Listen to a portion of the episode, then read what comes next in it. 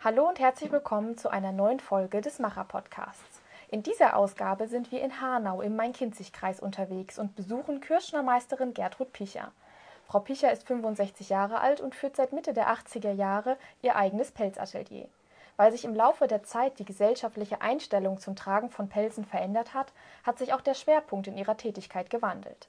Warum Frau Picher ihren Beruf und die Produkte, die sie kreiert, als nachhaltig bezeichnet und wie es im Kirschnerhandwerk um den Artenschutz steht, das wird sie uns jetzt erzählen. Hallo, Frau Picher. Guten Tag. Frau Picher, zuerst einmal grundsätzlich, was macht man als Kirschnerin? Als Kirschnerin sortiert man Felle und schaut, dass äh, die Platzierung der Felle, die Felllänge, die Fellhöhe, die Farbe, ein gesamtheitliches Bild entsteht. Also Sie verarbeiten Fellen dann letztendlich zu Kleidungsstücken oder Genau, zu Kleidungsstücken, genau. Oder Decken oder Accessoires und so weiter. Woher kommt denn die Berufsbezeichnung Kirschner ursprünglich? Oh je, da habe ich, da hab ich äh, recherchiert. Also das ist, kommt aus den Mittelhochdeutschen von Kyrie. Also es ist ein bisschen schwierig zurück. Also da müsste ich jetzt noch mal genauer nachlesen, aber es geht weit zurück. Und wo hat der Beruf seinen Ursprung? Äh, von, ja, ich denke mal ganz am Anfang der Menschheit dass man halt äh, Felle getragen hat und sie hatten, äh, mussten ja aneinander genäht werden und ich denke mal, da ist der Ursprung des Ganzen. Und mit was für einem Anliegen kommen Ihre Kunden denn heute zu Ihnen? Ähm, überwiegend die ähm, Umgestaltung, Modernisierung, totale Umarbeitung in Decken, Kissen, Westen, Innenfällen, verschiedene Sachen. Pelzmäntel werden ja auch häufig vererbt. Was würden Sie denn jetzt einer Kundin oder einem Kunden raten, der mit einem Pelzmantel zu Ihnen kommt, den er von der Oma bekommen hat, mhm. aber eigentlich aus ethischen ja. Gründen so richtig Pelz jetzt vielleicht gar nicht so toll findet, mhm. aber aus emotionalen Gründen den Pelz jetzt auch mhm. irgendwie nicht im Schrank hängen mhm. lassen oder wegschmeißen mhm. will? Was würden Sie dieser mhm. Kundin und dem Kunden raten? Das habe ich oft auch am Telefon. Also die Kunden wissen nicht, wo sie mit den getragenen Pelzen, mit den getragenen äh, Mänteln und Jacken, äh, wo sie die unterbringen sollen. Und, und ja, es ist halt recht schwierig. Und dann ist mein Anliegen, dass der Pelz immer noch äh, getragen wird oder benutzt wird. Und ich, in der Regel gehe ich dann äh, dazu über, ähm, zu empfehlen, dass es halt eine Decke wird oder ein paar Kissen da entstehen. Ähm, ist ein angenehmes, ähm, eine angenehme Sache, die ähm, sich mit einer Decke zuzudecken, mit einer Felldecke zuzudecken. Das ist sehr, sehr angenehm. Das ist also auch eine sehr nachhaltige Geschichte. Ähm, es kann wunderbar aufgearbeitet und aufgetragen werden. Und wenn es dann halt nicht mehr, nicht wirklich nicht mehr ganz schön ist, dann kann man es in der Biotonne entsorgen und ähm, es ist keine, kein Mikrofaser oder Plastikmüll. Lohnt es sich denn auch überhaupt in eine Umarbeitung noch zu investieren, wenn der Pelz beispielsweise schon 40 Jahre alt ist? Ja, durchaus. Also wenn das Leder noch äh, intakt ist, wenn es noch weich ist und nicht brüchig oder ja, also ältere Leder, zum Beispiel Wassertiere, die haben einen sehr hohen Fettgehalt. Und ähm, da muss man schon schauen, das kann dann schon passieren, wenn sie 40 Jahre alt sind, dass sie dann auseinandergehen. halt der Fäulnisprozess entsteht so.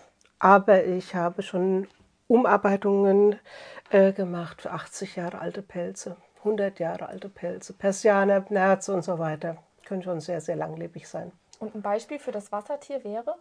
Biber zum Beispiel oder Bisam. Darf man aus jedem Tier bzw. dessen Fell ein Produkt aus Pelz herstellen? Ja, man darf es. Nur äh, im Bereich der Artenschutzware nicht. Da gibt es äh, Sitzesbescheinigungen. Äh, vom Ursprungsland äh, des Tieres, das darf, darf, verarbeitet werden und die andere nicht. Und ähm, ja, es gibt dann halt auch äh, zum Beispiel Ozelotmäntel, die noch, die sind auch sehr langlebig und äh, eine Kundin kommt und hat einen Ozelotmantel, den darf ich natürlich dann als Decke verarbeiten oder als Innenfell oder auch als Kleidungsstück, wenn diese Person diese Bescheinigung hat, dass das Tier ordnungsgemäß eingeführt wurde und ja, verarbeitet wurde. Aber eine Neuanfertigung beispielsweise aus Ocelot ist jetzt Nein. heute nicht mehr möglich? Nein, gar nicht mehr. Woher beziehen Sie Ihre Pelze? Vom Großhandel. Der Großhandel ist äh, für mich, der kürzeste Weg ist Frankfurt. Und da gibt es noch äh, drei, vier Großhändler, die auch vom Warensortiment her gut bestückt sind. Und da kann ich dann schon alle Fellarten bekommen, die ich brauche. Und wo kriegt der Großhandel seine Waren her? Der bezieht die Felle von den Auktionen. Die meisten, also die wichtigsten sind in Skandinavien, Amerika. Es gibt äh, Zuchttiere, die dort angeboten werden zum Verkauf. Es gibt Wildtiere, die geschossen werden. Äh, Zuchttiere kommen auch, äh, auch ganz Europa und die Wildtiere je nach, je nach Land, Herkunftsland. Würden Sie auch mit Kunstpelz, also mit Webpelz Nein. arbeiten? Nein. Darf ich auch, also was heißt darf ich schon, aber ich, äh, äh, das ist eine andere Verarbeitungstechnik. Das geht dann in die Schneiderei und äh, die Schneider arbeiten mit Zugaben und die Pelzverarbeitung ist also ohne Zugabe. Ähm, ganz andere, ganz anderer Beru- Berufszweig. Tragen Sie selbst Pelz? Ja, mit Begeisterung. Wie Ja. lange schon? Schon immer? Seit, Schon immer. Seitdem ich, ja gut, am Anfang äh, während der Ausbildung hatte ich ja das Geld noch nicht dazu. Aber ich, ja, seitdem ich meine Selbstständigkeit habe, seit 85 trage ich Pelz. Da haben Sie auch schon deswegen mal Kritik erhalten? Noch nicht, nein. Was kostet denn ein Kleidungsstück aus Pelz? Unterschiedlich, ganz unterschiedlich. Ich sag mal, fangen wir mal so bei 500, 400, 500 Euro an bis nach oben. Also 100, 200, 1000. Ein schöner Zobel kann auch schon mal eine halbe Million kosten. Also nach oben gibt es fast keine Grenze. Je nach Ursprungsland des Tieres, Beschaffenheit, Glanz und der Größe des Felles kann es schon eine halbe Million kosten. haben Sie sowas schon mal verkauft? Nein. nee, hätte ich gerne. Aber nein. Gibt es bei Ihrer Auftragslage saisonale Schwankungen? Ähm, ja, das ist also der Sommer, die Sommermonate ist äh, für kleine Reparaturen da. Es kann auch mal eine Umarbeitung kommen, aber das Hauptgeschäft ist von September bis März. Wir hatten ja eben schon mal kurz das Schneiderhandwerk angesprochen, aber Ja. vielleicht können Sie jetzt noch mal grundsätzlich abgrenzen, wo die Unterschiede zum, vom Kirschnerhandwerk zum Schneiderhandwerk sind. Ähm, das Kirschnerhandwerk ist, ähm, also die, die Schnitte für, für die Kirschnerei ähm, sind ohne Nahtzugabe. Also das ist quasi eine Stoßgeschichte. Das ist in verschiedenen Sachen bei Krägen, äh, bei Taschen ähm, ein ganz großer Unterschied. Und die äh, Schneider, das Schneiderhandwerk arbeitet immer mit Nahtzugaben und auch mit anderen Maschinen. Wir haben zum Beispiel, ich habe die Pelznähmaschine und der Schneider hat eine normale, eine normale Steppmaschine. Ja? Die Steppmaschine brauche ich auch, um die Futterseiten zu nähen für die Innenfutter. Aber ähm, das, für, ich als Kirschner arbeite mit dieser Pelzmaschine. Wenn ich mich jetzt hier umschaue, wir sind ja hier in Ihrer Werkstatt, sieht man bei den Jacken und Mänteln, die Sie jetzt hier angefertigt haben, die hier in unserem Sichtfeld sind, ja auch keine Naht von außen. Nein, das kommt durch diese Stoßnaht und ähm, ist quasi jede, jede Naht, wenn, wenn das Fell passt, wenn die Fellhaarlänge und wenn die Struktur passt und, die, und, und ich nähe diese Naht und dann ist sie quasi nicht sichtbar. Dadurch hat man ja auch eine sehr materialsparende Arbeitsweise, oder? Ja, Und dann gibt es ja aber auch noch, wenn Sie haben ja erzählt, dass man die aneinander stößt, die Kanten, aber auch unterschiedliche Arten, das zu vernähen, je nach Art des Felles des Tieres. Also zum Beispiel in der Wellenform genau. oder in der Zacke. Genau, genau. Wellenform, Zackenform, äh, um bestimmte Optik herzustellen. Ähm, bei der Nahtsverarbeitung gibt es diese Auslasstechnik, wo man ganz viele Schnittchen reinlegt und das Fell von der Breite, von der breiteren Form auf eine schmälere Form und dafür länger. Und die Persianerform, das ist dann so eine Einschneidgeschichte, auch mit Zacken, damit sich das vertut mit den Löckchen und äh, ganz viele verschiedene Techniken der Verarbeitung. Also und diese Art richtet sich danach, wie die Beschaffenheit des Felles ist. Wie die Beschaffenheit oder was ich auch erzielen möchte, was ich für eine Optik erzielen möchte. In Bezug auf das materialsparende Arbeiten mit Pelz ähm, habe ich von der Technik des Zweckens gehört. Können Sie erklären, was das ist? Ja, es ist halt beweglich, das Leder ist beweglich, man kann es äh, in die Breite, in die Länge ziehen äh, und, und gibt dadurch auch ein bisschen mehr an Fläche durch, das, durch dieses Ziehen und dieses äh, Richten halt und da kann man schon aus einem, aus einem Fällchen, was vielleicht so 40 auf 50, kann man schon mal so 45 auf 5, also 5 Zentimeter kann man schon mal rausnehmen. Also dadurch, dass man die Lederseite vom Pelz, Genau. von dem Fell bearbeitet, Genau, äh, das Leder muss nass gemacht werden und äh, durch diese Zügigkeit vom Leder im nassen Zustand kann man halt dieses, äh, dieses, dieses Gewinnung haben von diesem Material. Der Kirschnerberuf ist mittlerweile ein sehr seltener Beruf. Also im Bezirk der Handwerkskammer Wiesbaden sind in Oberwest- und Mittelhessen sieben Betriebe mit dem Kirschnerhandwerk eingetragen und tatsächlich kein einziger Lehrling. Mhm. Was glauben Sie, warum wollen aktuell junge Menschen diesen Beruf nicht erlernen?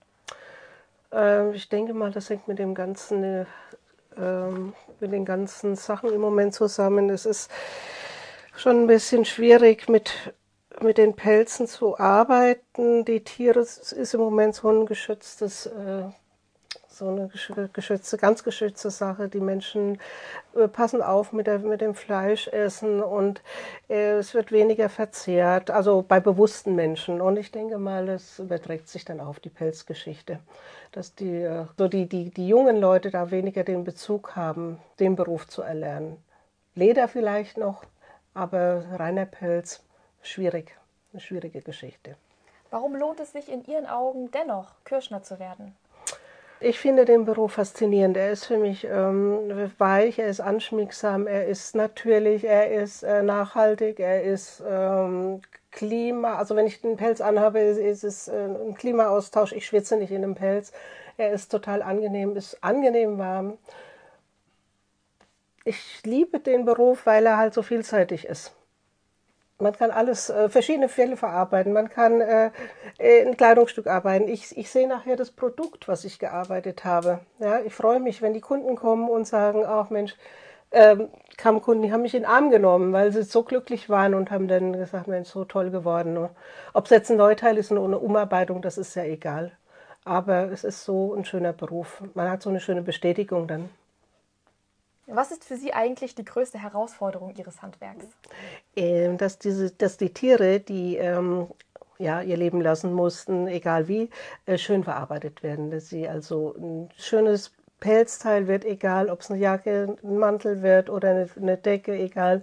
Dass es halt, äh, äh halt wertgeschätzt wird durch die, eine hochwertige Verarbeitung und ähm, dass ich mich immer wieder freue, wenn ich, ähm, ähm, wenn es mir gelingt, dass es also wirklich ein schönes Stück wird. Und ich auch zum Beispiel bei älteren Pelzen, die ich dann umarbeite, und ich sehe jetzt ähm, irgendein Fellstückchen oder ich sehe eine Naht, die mir nicht gefällt, und die mache ich dann wieder auf. Mache ich auf und mache es wirklich schön, und damit es nachher am Ende wirklich zum ganz tollen Stück wird. Und das ist, glaube ich, das, der Punkt. Also Sie nehmen sich auch die Zeit mit Hingabe zu arbeiten? Auf jeden Fall, immer. Ich schaue nicht auf die Uhr. Ich schaue nicht auf die Uhr. Hatten Sie schon mal einen ungewöhnlichen Auftrag?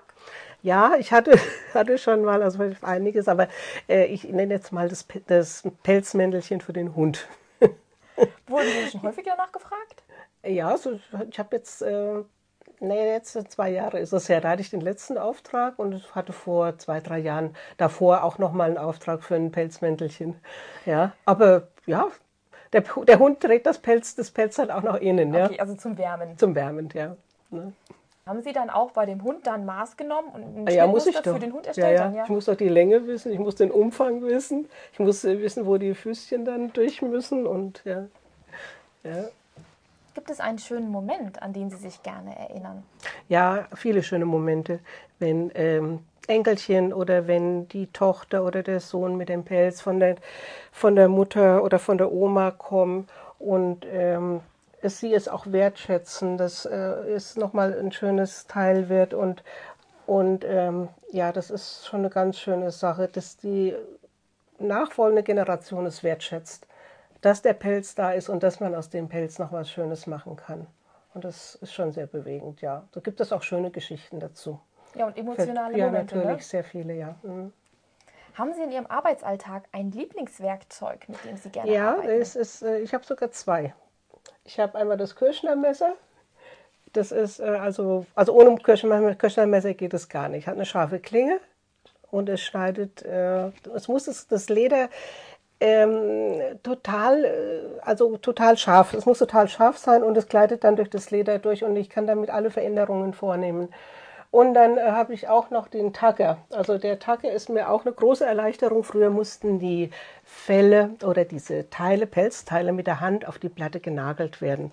Und da hat man sich schon ganz häufig auf die Finger ge gehauen. Und ähm, dieser, dieser Tagger ist eine große Erleichterung. Einmal ist es Zeitersparnis und zum Zweiten, man tut sich viel leichter damit.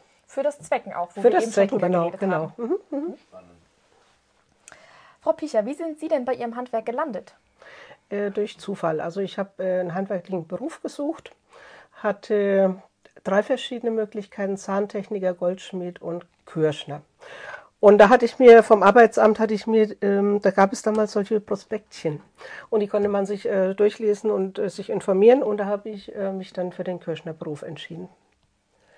Das war einfach ansprechend. Und dann haben Sie eine Ausbildung gemacht? Dann habe ich ja eine Ausbildung gemacht, drei Jahre. In Wetzlar habe ich die Ausbildung gemacht, habe ich meine Gesellenprüfung gemacht. Also damals war die, die, die, die Schule noch die äh, Pelzschule, Pelzfachschule in Frankfurt, in Sachsenhausen. Dann nach meiner äh, Gesellenprüfung bin ich dann nach Limburg zum Pelzhaus Wagner. Da habe ich dann drei Jahre, nee, fünf Jahre gearbeitet. Dann bin ich nach Lübeck für drei Monate, habe meine Vorbereitung für die Meisterschule gemacht. Dann bin ich wieder zurück, dann habe ich meine Meisterprüfung gemacht, das war 82, auch in Frankfurt. Und dann bin ich 85, nee, 83 dann nach Hanau gezogen und habe dann äh, noch in Frankfurt gearbeitet, im Großhandel und dann habe ich mein Pelzgeschäft aufgemacht 1985. Und warum haben Sie sich genau für den Meister entschieden? Also was war Ihr Beweggrund, den Handwerksmeister zu machen? Mm, ich mm, war mir sicher, dass ich noch ein bisschen weiterkommen wollte in meinem Beruf. Und natürlich damals äh, Gesellenprüfung, nur mit Gesellenprüfung kamen sie nicht weiter. Also, und ähm, dann für die Selbstständigkeit mussten sie damals noch einen Meisterbrief haben. Das müssen sie heute nicht mehr im Kirchenhandwerk. Kann auch ein Geselle sich selbstständig machen. Ja, und das war schon in meiner Planung. Das wollte ich unbedingt machen. Und ich war auch, wie mir von verschiedenen Lehrern äh, gesagt wurde, ich war auch sehr begabt. Also in verschiedenen Zweigen. Wie viele Mitarbeiter hat Ihr Betrieb denn heute? Keinen. Ich habe noch eine Aushilfskraft, einen Minijobber, aber äh, ich habe keine Angestellten. Bilden Sie aus? Äh, nein, ich bilde nicht aus, ich habe ausgebildet. Ich habe 88 habe ich eine Kirschnerin ausgebildet in verkürzter Lehre in zwei Jahre. Sie hatte sogar Abitur und hat deshalb äh, eine verkürzte Lehre von zwei Jahren gemacht. Aber könnte man bei Ihnen heute noch eine Ausbildung machen? Ja. Mhm. Was ist denn Ihre grundsätzliche Motivation, Ausbildungsplätze anzubieten? Äh, die Motivation, äh, ja, ich denke mal, der Beruf sollte schon weitergeführt, also dass er nicht ganz ausstirbt. Ich meine, es muss nicht mehr dieser Konsum, das ja, ist, ich denke mal, es war auch ein bisschen in den 80er Jahren, war auch der Konsum viel zu. Ich finde, der, der Pelz soll ein, ein außergewöhnliches Stück bleiben. Es soll nicht in die Konsumware gehen, es soll keine Massenproduktion werden. Ähm, ich finde schon, dass der Pelz ein ganz, ganz wunderschönes Kleidungsstück ist in, in, in, in, im Kleinen. Im Kleinen, nicht im Großen, sondern es soll was Besonderes sein wie mit, mit allem. Ich denke mal, das geht heute in verschiedene Richtungen. Ja, ich denke mal, die Qualität ist besser als die Quantität. Und deswegen sollen diese Fähigkeiten eben auch erhalten genau, werden. Genau, denke ich, ja, sollte schon sein. Könnte man bei Ihnen denn mit einem Praktikum mal in diesen Beruf ja. hineinschnuppern? Mhm. Hatte ich, habe ich schon mehrmals gemacht, ja. Mhm. Wollen mehr Jungs oder mehr Mädchen Kirschner Mädchen. Werden? Im Moment Mädchen. Wie lange dauert die Ausbildung? Drei Jahre. Was braucht man für einen Schulabschluss dafür? Hauptschule. Wenn man die Ausbildung jetzt in Ihrem Betrieb hier machen würde, mhm. in Hanau, wo ist denn dann die Berufsschule? Die ist in Fürth. Und was verdient man als Lehrling während der Ausbildung? Also was ist die Tarifempfehlung?